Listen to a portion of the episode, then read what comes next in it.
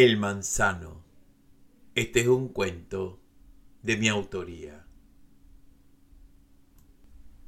¿Cómo era su padre? Mi padre fue un hombre maravilloso, muy trabajador, inteligente y religioso. No tuvo una educación formal, sin embargo, era un hombre muy culto y un gran lector. Era muy responsable. En mi casa nunca faltó nada no tuvimos lujos, pero vivíamos bien. Eso se lo puedo preguntar a cualquiera. Un hombre muy cumplido, de una altísima moral y un gran devoto del Señor. Yo siempre he estado muy orgulloso de él, eso sin duda alguna, así se lo digo de claro.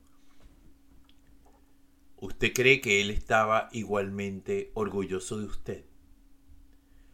Mi padre era un hombre muy estricto Siempre nos decía lo cumplidos y responsables que teníamos que ser.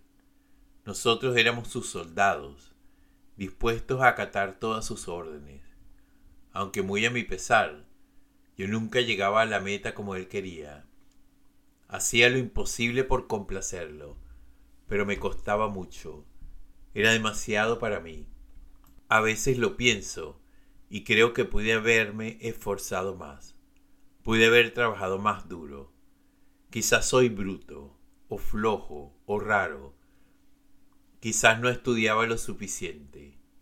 Quizás no rezaba lo suficiente. Cree que todo era cuestión de esforzarse más. Me costaba mucho concentrarme. En el colegio mi mente siempre se escapaba al patio. Se iba y dejaba mi cuerpo abandonado a su suerte en ese salón aburrido, sin entender nada de lo que decía la maestra, mientras mi mente corría por campos de flores gigantes entre cascadas de nubes. Lo mismo me sucedía en el rezo del novenario, cada noche después de la cena, o en la misa, que era cuando dejaba mis huesos y mi carne en aquel banco de la primera fila a la derecha frente al sagrario, con mi camisa blanca, corbata negra y zapatos tan brillantes como mi cabello, para ir a balancearme en el columpio de caucho que estaba en el manzano. ¿Y qué decía su padre al respecto? Todo lo que yo hacía estaba incorrecto, o inadecuado, o inapropiado, pero no había manera de que yo fuera ese otro que él esperaba. No importaba la cantidad de rezos, promesas, ofrendas, ni las innumerables veces que, en aquel confesionario, oscuro y lúgubre, tuve que inventar pecados para que el Padre Francisco, con su discurso silente, me dejara en paz.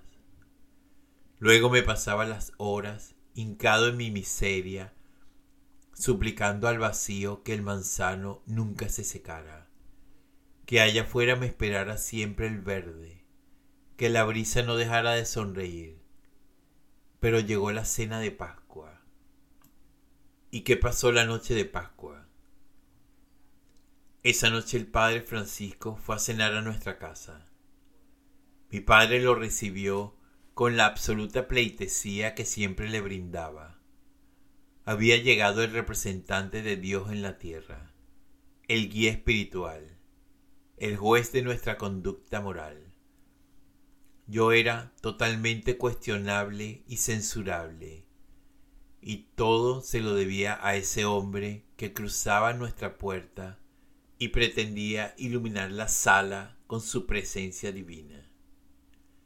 Esa noche el manzano se secó el columpio ya no estaba. El verde jardín se había doblegado al púrpura. Esa noche no pude dejar mi cuerpo atrás. Ahora era una sombra consciente que me ataba la adentro.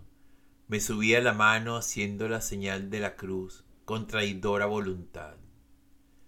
El Padre Francisco en ese momento daba las gracias al Señor por su bondad y por el sacrificio de su muerte para que nosotros pudiéramos alcanzar la felicidad. Pero ya no había manzano, no había fuera, Voces indetenibles atropellaban mis sentidos.